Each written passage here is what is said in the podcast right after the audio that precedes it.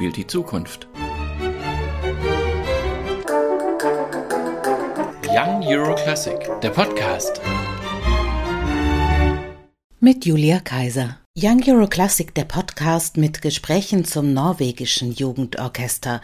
Später spreche ich mit Rolf Güpter, dem Komponisten der deutschen Erstaufführung. Zunächst aber ist meine Interviewpartnerin Annette Pauline Forschback, die Direktorin der Ungdomssymphonie Kerne.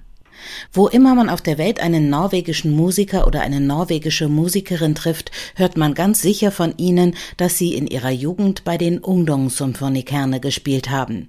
Das norwegische Jugendorchester feiert in diesem Jahr seinen 50. Geburtstag, ist also eines der älteren Jugendorchester Europas. It all started in uh, 1973 uh, when there was no like orchestra education in Norway at all. Alles hat 1973 begonnen, als es noch keine Orchesterausbildung in Norwegen gab. Und seitdem hat sich das Orchester jedes Jahr versammelt. Viele junge Musikerinnen und Musiker in ganz Norwegen spielen uns vor. Und wir laden dann die Besten zu einem Sommerkurs ein. Das ist das Hauptprojekt neben kleineren Kammermusikprojekten. Der Kurs beginnt immer am selben Ort. Für drei Wochen sind wir in Elverum, in der Volkshochschule. Diesen Ort kennt und liebt jede Musikerin und jeder Musiker in Norwegen. Und dann gehen wir auf Tour. Wir spielen immer zuerst drei verschiedene Konzerte bei den Festspielen von Elverum und dann geht es los. Nach Berlin in diesem Jahr und an verschiedene Orte in Norwegen, Schweden und Dänemark. This year, for example, and we also go to Norway, Sweden, Denmark. Sind im Sommerkurs nur Studierende, die in Norwegen leben? We have Norwegian stu students studying in uh, other countries. Wir haben viele junge Leute, die im Ausland studieren, die meisten in Dänemark oder Schweden, aber auch in Deutschland, Frankreich und England. Aber sie kommen für den Sommerkurs nach Hause. Und wir haben auch einige Studierende von woanders, die in Norwegen oder Schweden studieren und zum Sommerkurs kommen. That comes Well. Auf ihrem Programm steht die riesige Malersymphonie Nummer 5 mit einem gewaltigen Orchesterapparat. Das ist ein wirklich mutiges Vorhaben. Warum haben Sie sich für dieses Mammutwerk entschieden? First, I have to say that we're honored to be allowed to play ich darf da erst einmal sagen, dass wir uns geehrt fühlen, dass wir mit Malers Fünfter kommen dürfen, dass Young Euro Classic uns so vertraut. Für die jungen Musikerinnen und Musiker ist das eine Riesenchance. Alle freuen sich darauf. Und die Sinfonie ist schon das Hauptevent unseres Sommerkurses und des ganzen Jahres. Diesmal haben besonders viele Studierende angerufen oder eine E-Mail geschickt oder gefragt, ob sie diesen oder jenen Part bei Maler spielen dürfen. Ich weiß also, dass alle ganz wild darauf sind, darin mitzuspielen. In diesem Jahr ist ja unser 50. Jubiläum. Wir haben diese Werke ganz bewusst für diesen Anlass gewählt. So, here we go. Das zweite Werk, das Ungdomssymphoniekerne mitbringen, ist ein Auftragswerk, das der Malersymphonie vorangestellt ist. Es ist eine Trauermusik, gewidmet den Opfern des Attentats, das im Sommer 2012 ganz Norwegen erschütterte. Bei einem Bombenanschlag in der Altstadt von Oslo und später auf der Insel Utøya hat der Täter insgesamt 77 junge Menschen getötet. Annette Forschback, Sie haben davon erzählt, dass die Ungdomssymphonie-Kerne jedes Jahr im Sommer am selben Ort zusammenkommen, um gemeinsam ihrer Leidenschaft für das Musizieren nachzugehen. Die Situation ist der auf Utøya ganz ähnlich. Auch dort fand Jahr für Jahr ein Sommerlager für Jugendliche statt, die miteinander diskutierten. Auf dieser friedlichen Insel mit Raum für viele Ansichten passierte diese Katastrophe in einem geschützten Raum für junge Menschen, wie es ein Jugendorchestercamp ja auch ist. Das sind aber natürlich meine Gedanken von weit weg betrachtet. Wie gehen Sie in Norwegen mit der Erinnerung um an das Attentat auf Utøya? It's a hard uh, topic to go into actually, um, because it's all it has affected everyone and the whole generation of uh, Uh, das ist ein wirklich schwieriges Thema, dem man sich vorsichtig nähern muss. Es hat eine ganze Generation von jungen Leuten sehr tief getroffen. Und ja, Sie haben recht, es hätte uns genauso treffen können. Einige unserer jungen Musikerinnen und Musiker waren sogar auf Utøya. Der Sommerkurs der Ungdoms Symphonie Kerne hätte eine Woche später anfangen sollen. Ich selbst war damals noch nicht beim Orchester, aber ich war damals in Oslo Und ich erinnere mich an alles an diesem Tag. Vielen Dank an Annette Pauline Forschback, die Direktorin der Ungdomssymphonie Kerne. Jede und jeder in Norwegen hat besondere Gedanken und Erinnerungen an das Attentat von Utøya. Auch der Komponist Rolf Gupta. Er hat sich entschieden, sie in Kunst zu verwandeln. Seine Komposition wie ein Kondukt, also wie eine Trauermusik, hat er soeben beendet. Bei Young Euro Classic ist die deutsche Erstaufführung zu hören. Rolf Gupta, wie sind Sie zu diesem mutigen Entschluss gekommen, ein traumatisches Ereignis in Musik zu fassen? Uh, well, there are many reasons for that. First of all, uh, Norway is a small country. So uh, when something like that happens, everybody's affected. Zunächst einmal ist Norwegen ein kleines Land. Wenn so etwas passiert, ist einfach jeder betroffen. In diesem Jahr, das hat nicht unmittelbar damit zu tun, aber in diesem Jahr, 2011, war ich der Leiter eines zweiten Jugendorchesters des Orchesters Nurden. Wir spielten auch in Berlin, auch beim Young Euro Classic, wenige Wochen nach den schrecklichen Ereignissen. Und zweitens, oder erstens, das weiß ich nicht so genau, passierte das Schreckliche genau, als meine Frau und ich heirateten. Die Feier sollte drei Tage dauern. Wir haben am ersten Tag in kleinem Kreis geheiratet und am übernächsten Tag wollten wir ein riesiges Sommerfest feiern. Mit allen Freunden und Verwandten und Bekannten. Am Tag dazwischen waren die schrecklichen Ereignisse. Enge Freunde meiner Familie waren auf der Insel. Einer überlebte und viele Klassenkameraden meines Sohnes sind dort gestorben. Meine Schwägerin verlor eine Kollegin bei dem Bombenanschlag Downtown Oslo, der kurz zuvor war. Jedenfalls waren wir sicher, dass niemandem zum Feiern zumute sein würde. Aber tatsächlich kamen mehr Leute zu unserem Fest, als wir eingeladen hatten. Denn die Menschen brauchten es, zusammen zu sein. Es wurde eine schöne Party, ziemlich wild sogar, denn alle mussten Dampf ablassen, das war deutlich. Später im Sommer, als ich mit Orchester Norden arbeitete, stellte sich heraus, dass das Ensemble aus genau derselben Zahl an jungen Leuten bestand, wie in Oslo und Utøya gestorben sind. 77.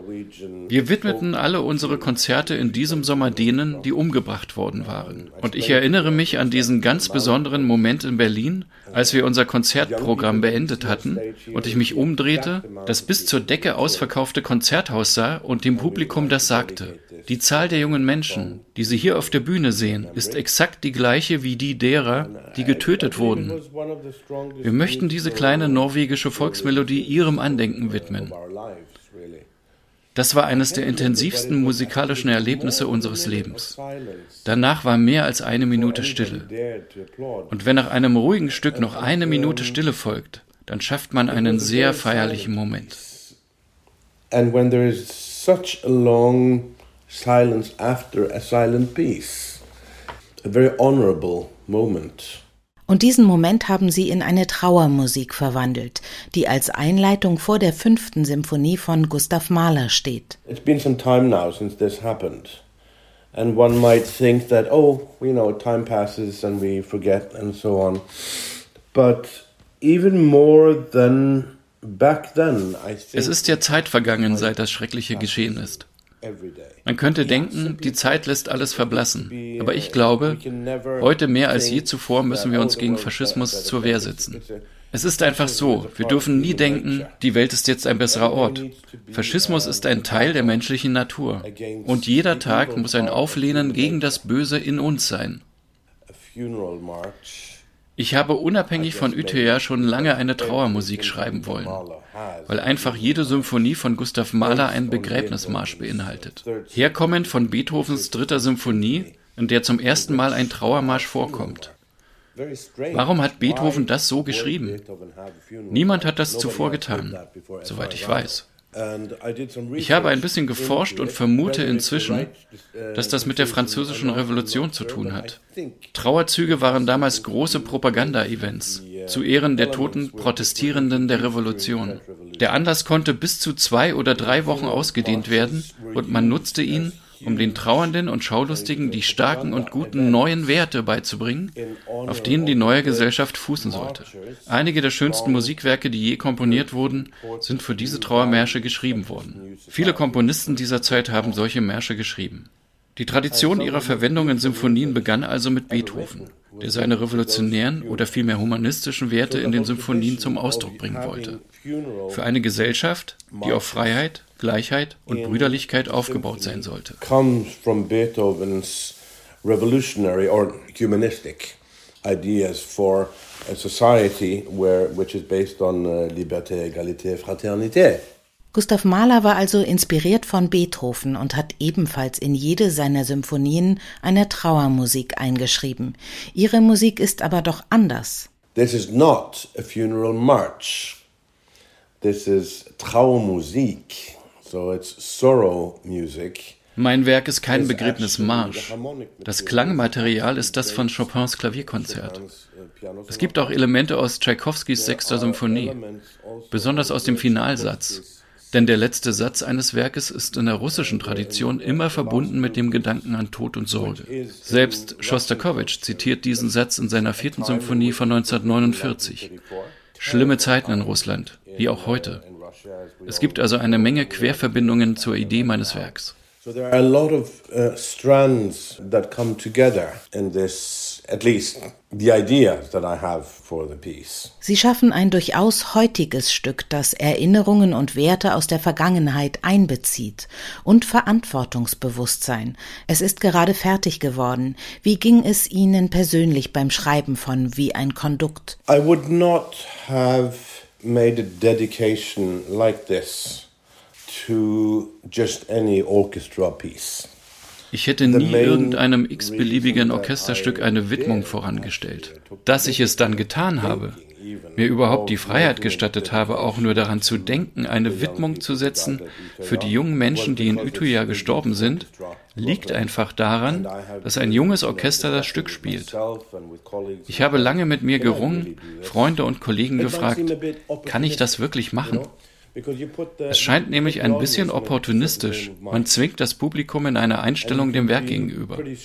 Der emotionale Effekt ist ihnen gewiss. Entweder sind die Leute schon gerührt, bevor das Stück auch nur begonnen hat, oder man erzeugt eine Abwehr. Das ist falsch, nicht der richtige Weg, der Toten zu gedenken. Aber da es nun mal ein Jugendorchester spielt und weil ich dieses besondere Erlebnis mit dem anderen jungen Orchester hatte, wenige Wochen nach der Tat 2011 im Konzerthaus, fühlt es sich für mich nicht aufgesetzt an, eine solche Widmung zu schreiben. Und zweitens ist da meine persönliche Geschichte mit dem Stück. Die Entscheidung, eine Trauermusik zu schreiben, ist ja viel älter. Ich habe damit vor vielleicht 15 Jahren begonnen. Damals war ich selbst unglücklich und ich merkte schon daran zu arbeiten, zog mich noch weiter runter. Ich sagte also, stopp, Rolf. Das tut dir nicht gut. Man kann durchaus fröhliche Musik schreiben, wenn man unglücklich ist.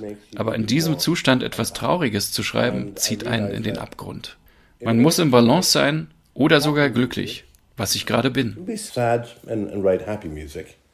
But you cannot be unhappy when you write unhappy music. That doesn't work. You have to be in balance or even quite happy, which I am right now.